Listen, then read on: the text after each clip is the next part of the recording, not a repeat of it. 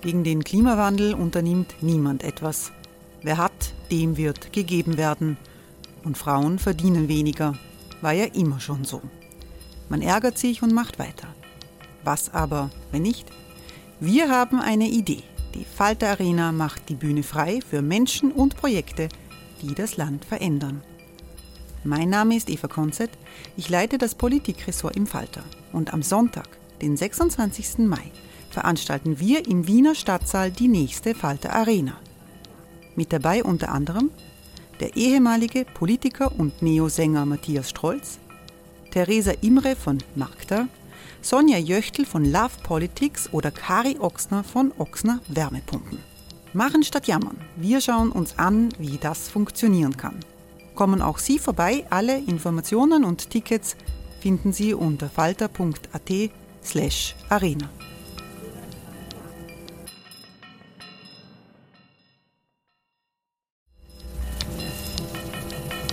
Falter-Podcasts werden durch Werbung unterstützt. Das hilft bei der Finanzierung unseres journalistischen Angebots. Cool fact a crocodile can't stick out its tongue. Also, you can get health insurance for a month or just under a year in some states. United Healthcare short term insurance plans, underwritten by Golden Rule Insurance Company, offer flexible, budget friendly coverage for you. Learn more at uh1.com.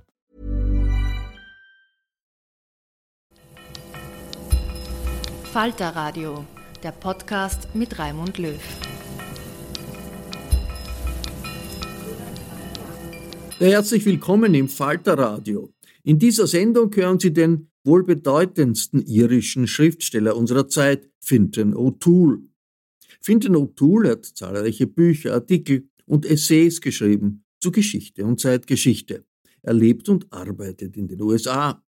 Im Gespräch mit dem Journalisten Misha Glenny beschreibt er den faszinierenden Aufstieg Irlands vom streng katholischen Armenhaus Europas zu einem dynamischen multikulturellen Land der Europäischen Union. Irland ist die älteste Kolonie Großbritanniens. Der von den britischen Nationalisten inszenierte unsinnige Brexit hat die Verhältnisse der beiden Nachbarn neuerlich belastet.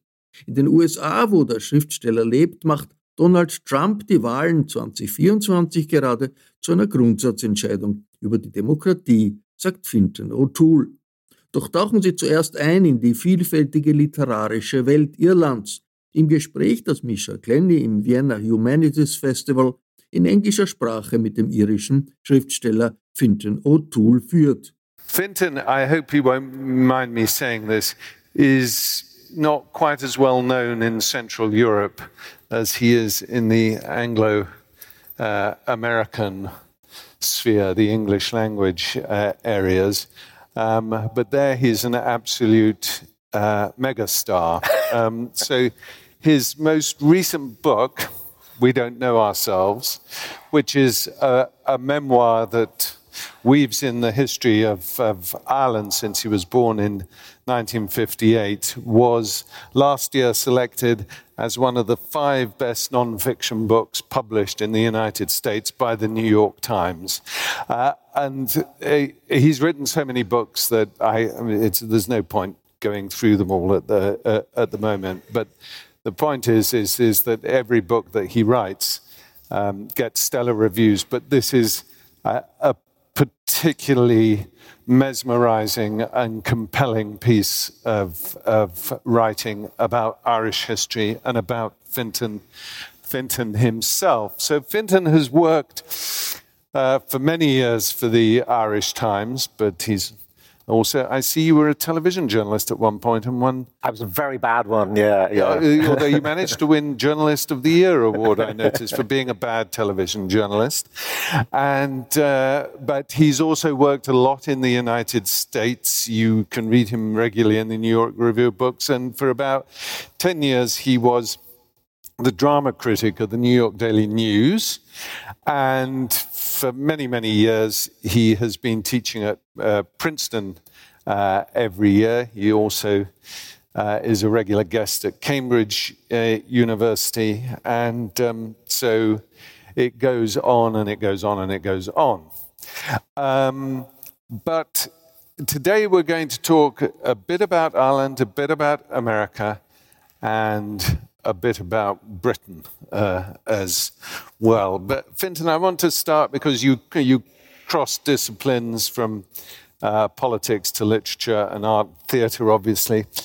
I was thinking this morning about, well, let me name a few other Irish authors to start with. And I started with Swift. You could probably go back earlier than that. And then there was Goldsmith, and then there was Sheridan, and then there was um, uh, Laurence Sterne. And then you get to the end of the 19th century, and suddenly you have an avalanche of incredibly well known authors from Oscar Wilde not one so well known as Bram Stoker, who, of course, generated a billion dollar industry that, that works today when authoring Dracula.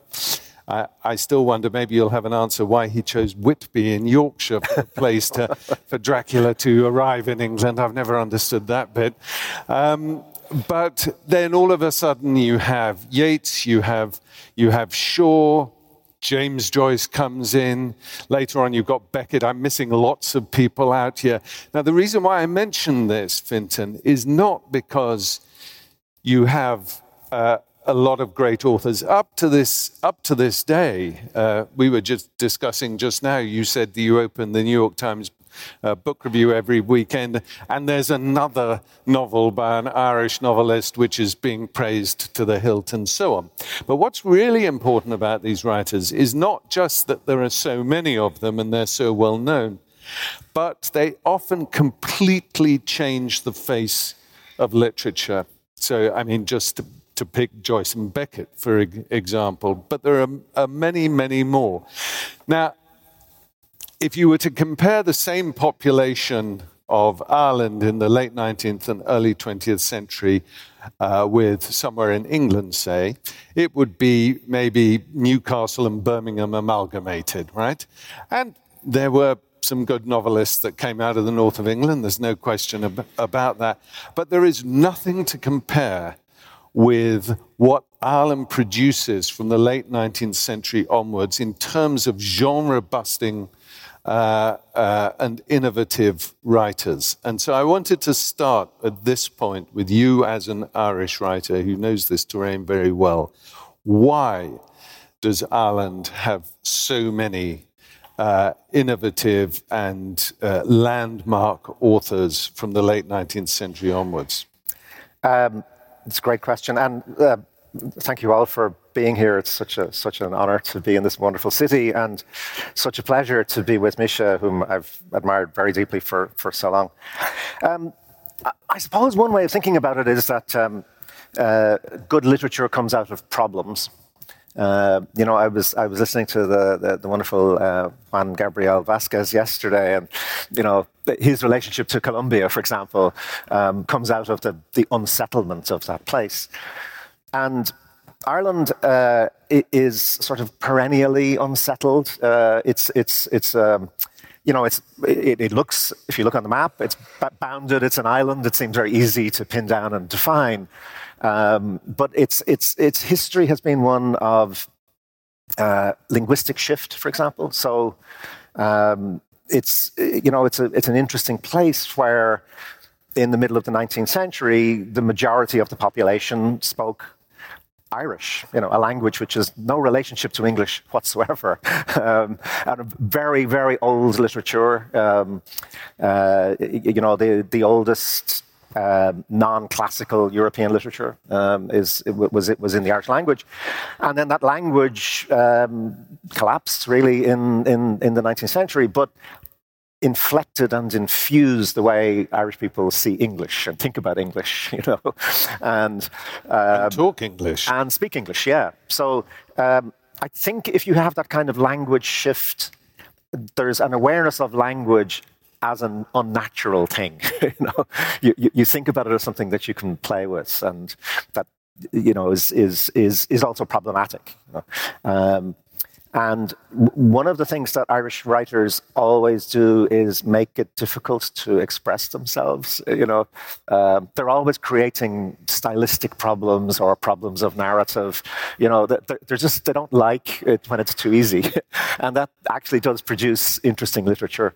Um, I think also. Uh, then the relation to the English language is is is is uh, is complicated by mass migration. Uh, so it's also has been a diaspora culture um, for a long, long time. Um, when I was born, there were only 2.8 million people left in the Republic of Ireland. In 1840, there were six and a half million people in that area. You know, there's nothing quite like that where the population has gone everywhere.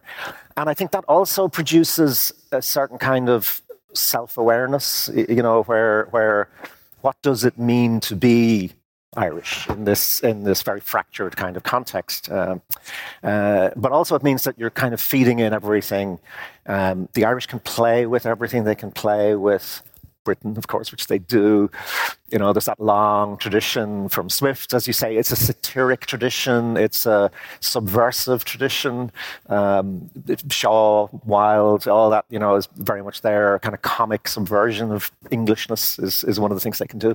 But also, it's very alive and alert to America um, simply because of the, the vast numbers. You know, I mean, you, you still have an American president, for example, who um, I remember on the day after he was uh, he was elected, the BBC were trying to um, to buttonhole him, you know, and he said, "Who are you?" And he said, uh, "We're from the BBC." He said, "BBC, I'm Irish. I don't want to talk to you." I mean, it was kind of insane, but there's still that kind of weird sense of of Irishness as a sort of identity that's out there somewhere. And I, I think all of this kind of stew feeds into the fact that um, you can do anything you like with being Irish in a way. You can you can sort of play with it in all sorts of ways.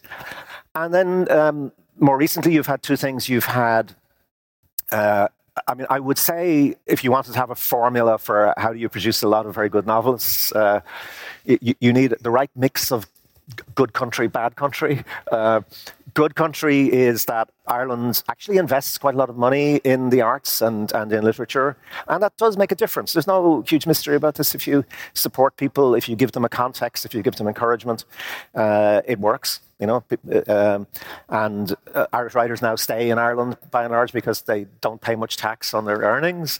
There's lots of very good magazines, and you know, there's an infrastructure where the people can publish. Young writers can publish. So Sally Rooney, for example, who would be the biggest commercial success, I suppose, from, from Irish writing in recent years, you know, was, was publishing in those small magazines when she was 22, 23. Uh, you know, and they're very good and they're serious and they're, and, you know, that, that's, that's important. Uh, so you have that good thing and then you have the bad. You need a lot of bad. Uh, we've, we've had a lot of that. So Irish writers are still um, really only catching up with the traumas of the Northern Ireland Troubles, for example. Um, I don't know if this is true in general, but I suspect it is that writers don't really, novelists are not very good at writing very contemporary reflections on violence and trauma that's going on right now. It maybe takes a generation before you can, can really do that, and and that's certainly happening. So some of the best writings coming out of uh, out of Ireland now, the the island, you know, is sort of set in the 80s, 90s in, in Belfast or in Derry. I don't know if people know Anna Burns' novel Milkman, for example, which I think mm. is a is a great great novel. Um, that would be an example of that. And then also in the Republic, you have the backwash of theocracy. So I grew up in a country which was very theocratic. I mean, it was a Catholic state dominated by the Catholic Church. With all of the institutional repression and, and terror that that involved, um, you know, we had institutions where women were locked away, children were locked away, um, people who were not um, good Catholics, you know, were, were a, a, disgrace on society, were locked away. And so writers now are, those stories were silenced, you know, and, and all that silence is now feeding into a way of finding expression. Um, so you, have got somehow the, this mix of very good infrastructural circumstances and, and, and a lot of a lot of material still to deal with. Yeah, yeah. a lot of material to, to work with. Yeah. I, am also interested. I'm going to come back uh, at some point to that that change in Irish society that sort of mirrors the trajectory of your own life in a way. But but first of all, the other thing which I've, I think is interesting, you, you, you mention it with that shift in language, is, is that this is a culture which has been although it's an island, as you mentioned, it's been living with borders. Yeah. it's in a liminal state the whole time. Yeah. Because, of course, one thing that you've pointed out in your writings of Brexit, which people in England don't really realize, is that Ireland was the first colony. And since then, that relationship with Britain has been absolutely critical in forming Irish culture. Yes, yes. You know, um, English is my native language. I grew up with Shakespeare and Milton and Spenser and, and all of that. And as you know, anybody who's reading in Ireland is is is plugged into the history of, of English literature, but also then kind of aware that um, if you're reading Shakespeare, you come across a lot of anti-Irish jokes. You know, I mean, his view of the Irish is there. You know, it's just bogland with savage people in it. And um, the first, but it's really interesting. The first Irish character we have in English theatre of you know of any kind of major standing is in Henry V, Shakespeare's play Henry V, and. I'm not making this up. You would think you were kind of making it up as an academic point, but the, the opening line of the Irish character is, What is my nation? What is my nation? you know, and and Shakespeare does it with an Irish accent. He does I S H ish, what ish my nation. You know, it's, a, it's uh, but but it, it somehow you know he, he, gets this thing that this is a, a problematic identity. In this play, Henry V, he's trying to say, you know, this is great Britishness. This is the formation of a British identity, and you have this kind of weird Irish character who doesn't fit in, and then sort of you know speaks various lines and then just disappears because you don't know what to do with them. So it, it, exactly as you say, you know, we have this this very long relationship with Britain. Uh, Ireland's very much formed by that relationship and, and, and, and can't get away from it and doesn't want to get away from it in a sense. I mean, it's, it's, it's just a part of who we are, it's part of our, part of our reality. Um, the, the really sad thing for me is that uh, in 2011, um, it was possible for the first time in 100 years for the reigning British head of state, Queen Elizabeth, as she was then, uh, to visit Ireland. Well, to visit the Republic of Ireland. The previous visit by a British monarch to Dublin was in 1911. It was exactly 100 years. And it just could not have been possible for that to happen. And it happened in 2011 and I, am very anti-monarchist and all, but it was a very moving event. There were 200 people out on the street protesting, you know, it, and, and you just felt, oh God, it's over. You know, all this hundreds and hundreds of years of angst and and and bitterness and all that complication, it's over now. You know, we're just neighbors, and it's fine. And it really did feel like that the Irish governments, British governments had worked so closely together on the Northern Ireland peace process. They, they were very careful to make sure that there wasn't a cigarette paper between them in terms of their public utterances throughout all that period. And then you get Brexit, which is just like this eruption um, which which tears all that up, you know, and, and just was so careless about the effects on Ireland and the, and the Irish border and all that stuff, which we won't bore people with because it became very boring. But, you know, there was just a sense that this, this shock of a, a complete lack of knowledge, a complete lack of interest, a complete lack of any sense of responsibility to what, after all, is supposed to be part of the United Kingdom, Nor- Northern Ireland, you know. And, and I think that was a shock. You know, it, it, it, it made you think, actually, maybe we're getting over this stuff, but there are a lot of people in England who haven't got over the, the condescension and the ignorance and the sense that actually Ireland is just a game you can play for the benefit of a certain kind of English politics. But this was also uh, a mature island politically and a very different island politically you're talking about in 2011 and 2016 because, as you mentioned it, it was, as you were growing up, a theocratic state. And for those of us in England who knew anything about Ireland and the uh, uh, ignorance uh, in England and even in parts of Scotland and Wales as well about Northern Ireland and the Republic of Ireland is astonishing in the 60s, 70s, and beyond, even to this day. I mean, it was very evident in Brexit. But if you did know a bit about it, you saw Ireland as a place that was kind of fun to visit, but my God, you wouldn't want to live there because the the the oppressive influence of the church was absolutely uh, everywhere. Now, in ten years or so, this seemingly unbreakable edifice collapsed, yeah. and turned Ireland upside down. How did it happen just like that? Yeah. Uh, I mean, you lived through it, you've written yeah. about it. It's... I mean, I, I feel very much like an anomalous person because uh, I've had the privilege of living in a country where, by and large, political developments have been positive. You know, it's actually been a, a story of kind of liberation and of of um, opening up and of tolerance. Um, you know, a sort of general shift of the center ground to the left rather than to the right. Um, and it happened because we tried everything else. You know, it's, it's not that the Irish are wiser than anybody else, it's just we, we, we, we did everything else wrong that you can possibly think of.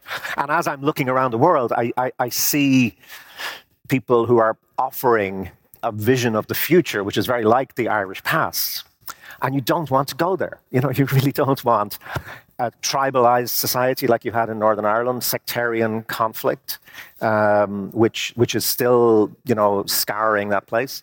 Uh, and you don't want what we got in in in in, in the Republic of Ireland, which is uh, identity politics writ large. You know. That, that our identity was not that we were going to be a, a successful, prosperous country that could afford to educate its population and all that. You know, I mean, when I was born, Ireland was the worst educated population in Europe, and we're talking about the, the cultural productivity, the great writing, all those wonderful traditions. But you know, the vast majority of people when I was born had only primary school education. They'd left uh, education at 14. Uh, there was no free second level education. You had to pay to go to second level education. Uh, and this was because the church was quite happy, really, to have an ignorant population because it could, through mass emigration, export people who were not happy. Um, and through repression, it could control those who couldn't emigrate, particularly women and children.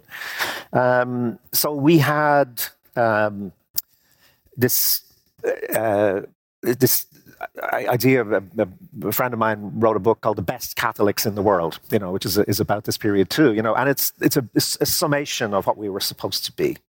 So you compensate for for poverty, for underdevelopment, uh, by saying, yeah, we may be poor, but look, we are spiritually, you know, the, the, the, greatest place on earth. We're a beacon to the rest of the world. If only the rest of the world could be like us, everybody would be happy, you know. And, you, you know, even while you know that you're miserable, and even though you're, you know you're looking at the movies from America saying, we'd love to be like that, you know, we'd love to have fridges and cars and, you know, and live that kind of life.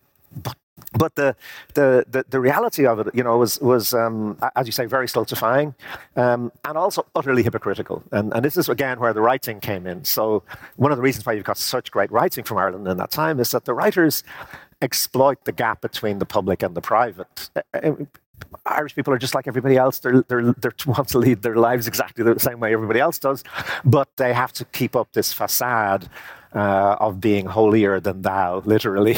and so there's a huge gap between these things. And, and it's, it's, it's novels, it's plays that fill that gap, you know, that actually uh, allow you to understand what the reality is. Um, when you're ready to pop the question, the last thing you want to do is second guess the ring. At Bluenile.com, you can design a one of a kind ring with the ease and convenience of shopping online. Choose your diamond and setting. When you find the one, you'll get it delivered right to your door. Go to Bluenile.com and use promo code LISTEN to get $50 off your purchase of $500 or more. That's code LISTEN at Bluenile.com for $50 off your purchase. Bluenile.com code LISTEN. There was also an economic drive, wasn't there, that shifted this because, as you yeah. say, it was incredibly poor the place. Yeah. And uh, who who who is it who suddenly says?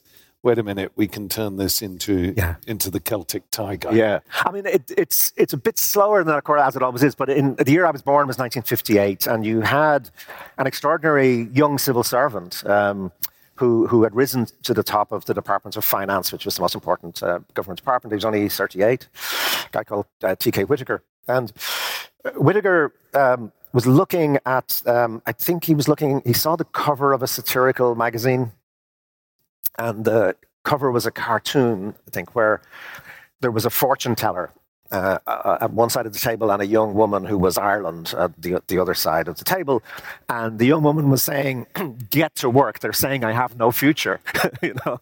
And he, he looked at this and he thought, That's just absolutely true. I mean, there is no future for this place. Um, it, it's tried this sort of, you know, uh, autarkic idea of, of being ourselves alone. You know, Sinn Féin, that was the political party that kind of uh, ran the Irish Revolution.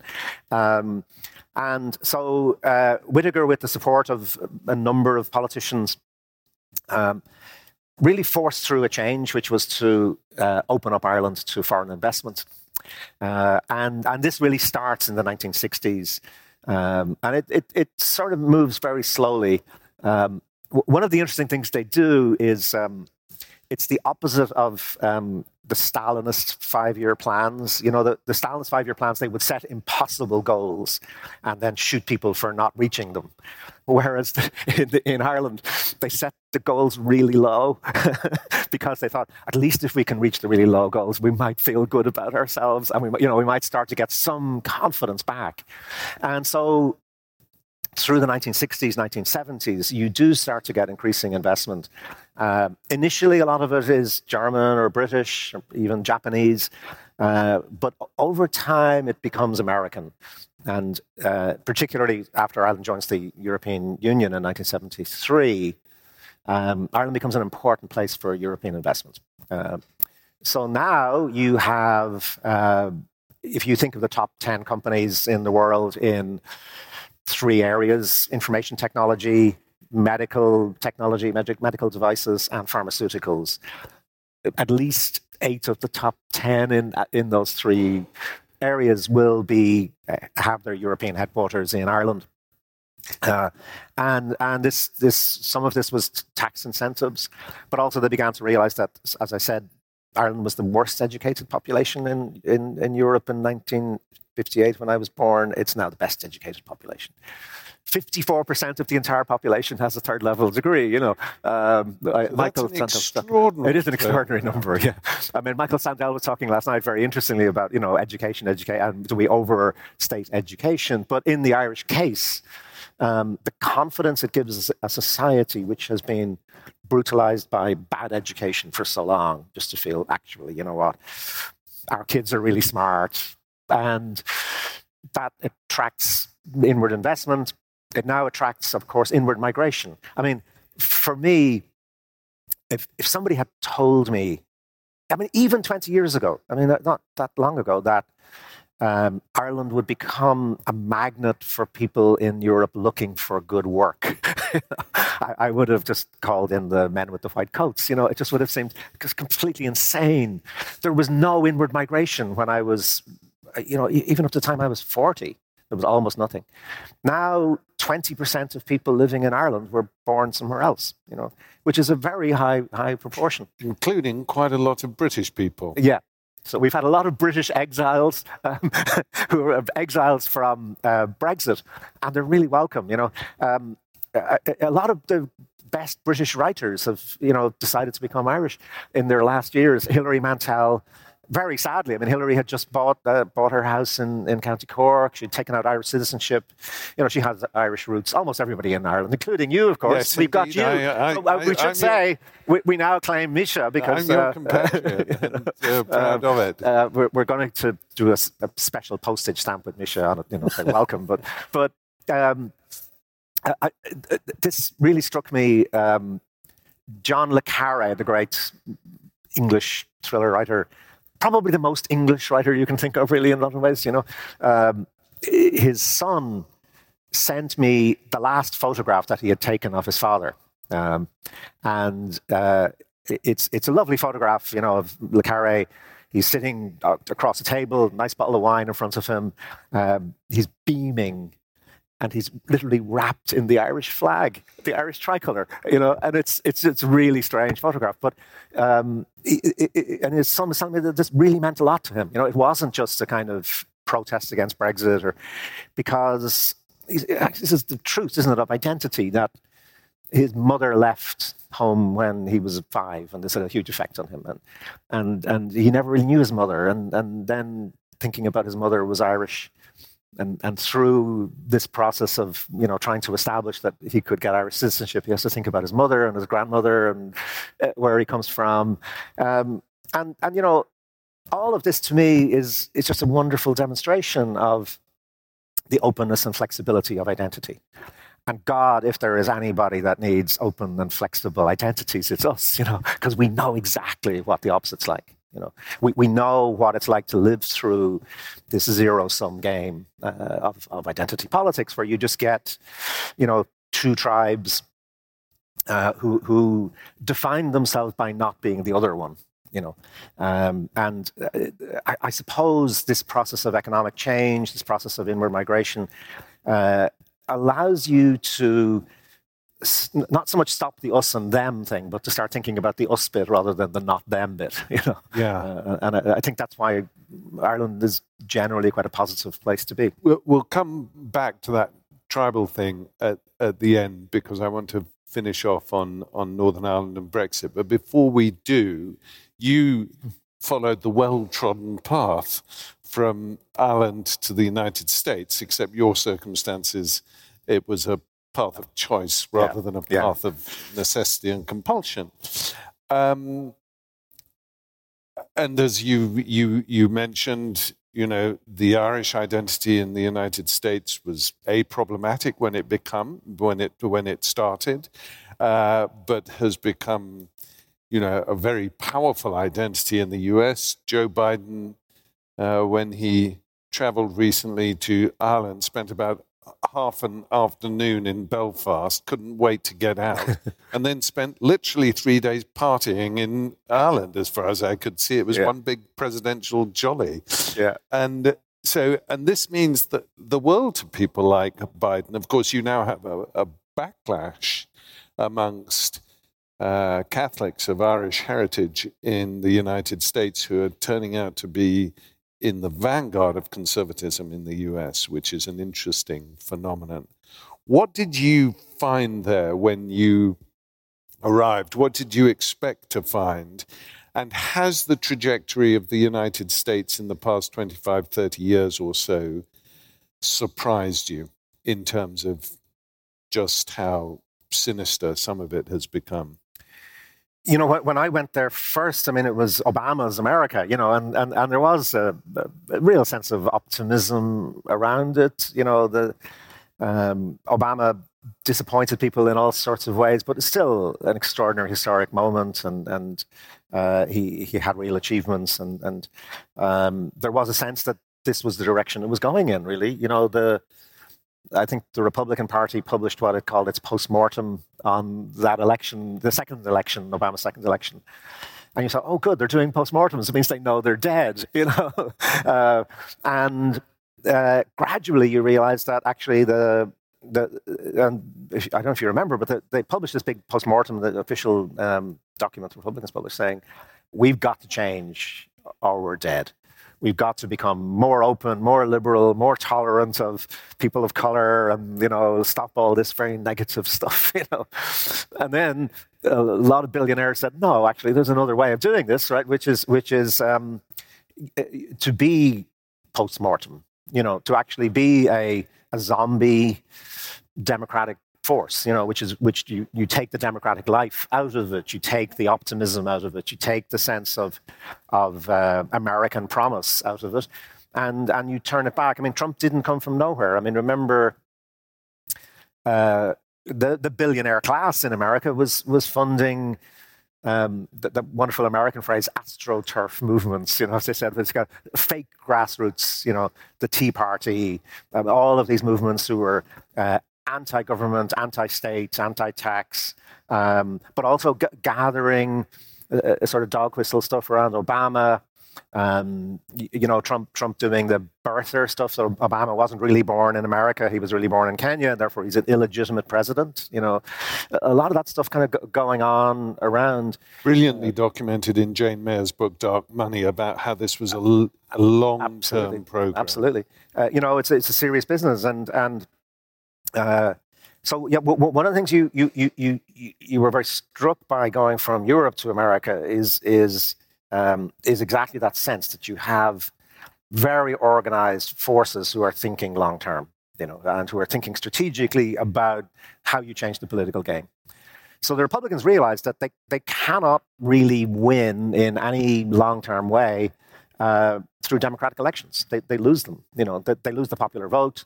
Um, so you then have to become post democratic. There is a logic to that, you know, which is you, you gerrymander, you use the electoral college, this mad system, um, to say, well, it doesn't really matter if we don't win the popular vote because we can still, you can still be president. Uh, and, and ultimately, of course, you, you attack the democratic process itself, which, which, which, which then you get Rupert Murdoch on board. Absolutely, absolutely. So, you, you know, I, I, was very struck by, by all of that and, and trying to make sense of it. Um, and I mean, the other thing, which is just, I mean, it's very, very obvious, but if you come from a small country like Ireland or Austria, you know, the, the scale of American politics um, means that you have no connection to it. You know, there, there is no real connection to national politics. Um, you know, I was very struck last night. You know, the, the president of Austria was there. You know, and this would not be unusual in Ireland. You know, you you you you'll bump into the prime minister. You you know, there's a sense of of, of locality, of connection. Um, in the United States, I mean, you, you, won't see your state representatives, never mind the, the, the, national ones. And so what that means is that you get this exaggerated performativity. Everything is secondhand. You know, everything is about how it's how it's presented. Everybody's known this really for a long time, and particularly with you know the, the, the TV. But but you could see that being just hyped up, of course, with with social media. You know, and and um, one of the things that's fascinated me and appalled me, you know, is um, uh, uh, the way in which uh, p- politics has become completely aestheticized. You know, um, and this is spread. I mean, this is Boris Johnson was a fictional character. Uh, you know, uh, so, so, much of the far right, you know, it's it's it's it's it's entirely performative. It's it's knowing. Everything is in inverted commas. Um, and, and, and of course, Trump does that brilliantly for his audience. They find him very funny. They find him very entertaining. Um, the, the, they they enjoy the business of outrage, and and and so the, the worse he gets, the more fun it is. Uh, all, all, of that going on, and you keep thinking of Val, Walter Benjamin's famous warning in the 1930s that the aestheticization of politics is fascism. you know that that's what happens when politics becomes more and more like bad art. And and one of the things I was thinking about with this is that you know as a as an old drama critic, the, the Greeks, if you watch a Greek tragedy, right, one of one of the most basic things that happens in the structure of that is the relationship between revelation and reversal. Right? When something is revealed, Oedipus slept with his mother and killed his father. Right? Oedipus can no longer be king. You know, the, the, the revelation leads to a reversal of power. And one of the things that this new politics has broken, and you could really see this in America, but I think it's become more general, is that you can reveal anything and there is no reversal. Um, and for somebody, if you spent all your life in journalism, and I grew up idolizing Woodward and Bernstein, um, I did an event a couple of years ago with Woodward and Bernstein, you know, and I thought, wow, I was like with the Beatles or something, you know. I mean, uh, but but you know, what they stand for is this um, is really the the great uh, democratic myth, which is which is the, the emperor's new clothes. You know, Hans Christian Andersen's story that you know we just say the emperor has no clothes, and then everybody says, "Oh, by God, he doesn't have any clothes." You know, and and then the emperor has to run off. You know, uh, and, and, now it's yeah, the emperor's stark naked, and what are you going to do about it? So what? Isn't it funny? Isn't it you know? Isn't it amusing? Um, the, the more naked the, the, the emperor is, uh, in a way, the more that's mistaken for authenticity. So Oh, one more question on, on the US because time is flying by so quickly. How critical is this next presidential election going to be for the United States and for the rest of the world? Oh, it's it's it's it's almost unthinkably so. I mean, it's almost unbearably tense to think about how high the stakes are. Um, I mean, the, the one thing you can you can give Trump is that he's he's increasingly open about what he intends to do. Uh, you know, he's completely open about the fact that basically th- this will be the last election. You know, he, the the election the electoral process is already under huge stress, um, being attacked. I heard a figure the other day that something like 20% of election officials have resigned in America, and people who actually run the elections on the ground because they're intimidated they're scared. It's not worth it. They don't want to do it anymore. So, you know, the, the democratic process will be gone. Um, he said the other day that he's going to charge um, the television stations that don't like him with treason. He's going to go after them, CNN, you know, and, and, and, and other, all those Comcast stations that are not sufficiently loyal. Um, he has said that Mark Milley, who was the chair of the Joint Chiefs of Staff, who was just general. resigned, the general, um, should be charged with treason you know, for, for not supporting Trump. um, uh, Milley, uh, I mean, a, good answer to this was uh, Milley, who was the chairman of the Joint, Chiefs of Staff. I, never thought I would end up looking for progressive inspiration from the chairman of the Joint Chiefs of the American military. But Milley, uh, Milley in his retirement speech to graduates at, at West Point or somewhere the, the, last week, made an extraordinary speech. And if you saw, he said, he says to them, "You do not take your oath to a country, you do not take your oath to an army." You do not take your oath to an ideology. You do not take your oath to a would be dictator. You take your oath to a constitution. Uh, and the fact that the outgoing head of the American military feels it necessary to say to young um, soldiers and sailors to remind them that their oath, the oath that they're taking, is to a constitutional system. Uh, I mean, tells you just, just how high the stakes are. Um, and of course, we know what the consequences of Trump being elected would be for Ukraine. Uh, we, know what it would be for the continuing attacks on the European Union and, and, and, and the undermining of those institutions. Um, I, I'm still quite optimistic. Um, there will be two candidates in, in, in 2024. One will be Donald Trump, and the other will be Donald Trump you know, um, he's the best candidate for the Democrats. Sadly, I kind of wish they had a better one. But uh, the one thing I know from Ireland is that um, the right winning on abortion is the worst thing can happen to them. So we, the far right, the American far right engineered a constitutional referendum in Ireland in 1983 to ban abortion forever and ever and put it into the constitution. And they won hands down in the Ireland of the time.